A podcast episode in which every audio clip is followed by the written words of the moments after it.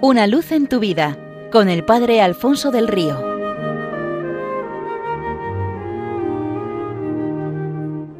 Un cordial saludo para todos los oyentes de Radio María desde el Seminario Diocesano de Getafe. Cuentan que justamente en medio de una carretera una mañana apareció una gran piedra era bastante visible, voluminosa e incordiante, un verdadero estorbo para todo el que tuviera que transitar por ella. Los conductores comenzaron a girar en torno a la piedra para evitarla.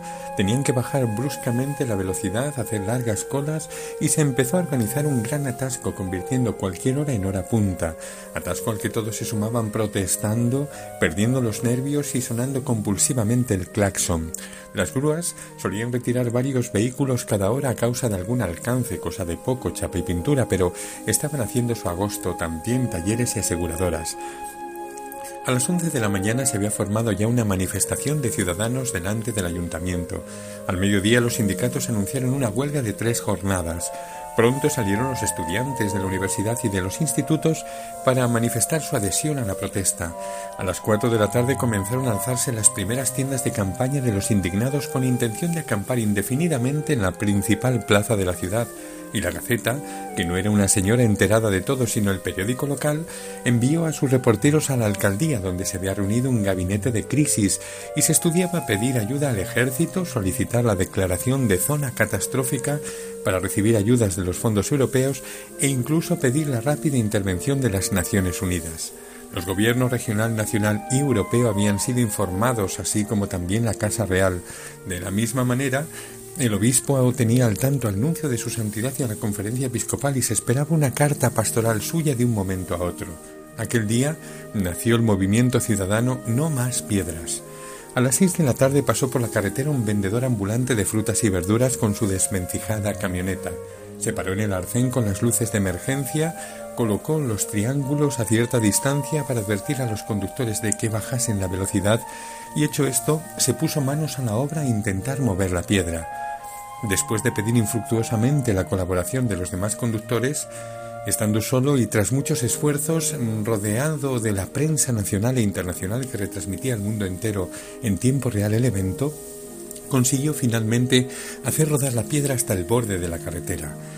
Las docenas de conductores que habían visto la proeza, por supuesto, sin salir de sus vehículos, o si habían salido de estos, móvil en mano, había sido para grabar la escena, ahora aplaudían y aclamaban al, anónimo verdulero al grito de torero, torero. Cuando éste se disponía a regresar a su camioneta, se dio cuenta de que había un sobre pegado a la piedra justo en la parte que antes apoyaba en el suelo. ¿Qué podría contener? Pues dentro había un buen cheque por valor de una cuantiosa suma. Vamos, dinero más que de sobra para cambiar de camioneta, incluso para comprar varias, para dejar de pegarse el madrugón y deambular por los mercadillos de los pueblos y para abrir una cadena de fruterías propia en toda la ciudad. Tanto el sobre como la carta llevaban el logotipo de una de las empresas más potentes del país y con mayor proyección internacional. Además, la carta explicaba que el cheque era un premio para la persona que quitase la piedra y despejara la carretera. También le acompañaba la propuesta de entrar a formar parte del comité ejecutivo de la misma, con rango de vicepresidente y un sueldo astronómico. Solo para quien estuvo dispuesto a remover la piedra, esta pasó de ser un obstáculo a convertirse en ocasión de una mejora increíble. Pues como si se tratara de la voz del vendedor de verduras de nuestra historia, una voz que, clama en el desierto en estos días del Adviento llega también hasta nosotros. Es el grito del precursor Juan el Bautista. Nos dice, en vuestra vida preparad el camino del Señor, allenadle los senderos, que los valles sean rellenados, los montes y las colinas se bajen, lo torcido se enderece y lo escabroso se allane. Ante una llamada tan urgente e importante, nos vamos a poner este Adviento manos a la obra. Nuestro esfuerzo para ello va precedido, acompañado y sostenido por la ayuda del cielo. Además lo acompaña el anuncio de la recompensa. Toda carne verá la salvación de Dios, lo cual quiere decir que el Señor viene a entrar hasta el hondón de nuestra vida para quedársenos a vivir con nosotros, y desde ahí dentro, desde lo profundo de nuestro corazón, quiere hacerse carne, salir al encuentro de los hombres a través de nuestras palabras, gestos y obras, a través de la vida entera, para no dejar de dar su amor a la humanidad.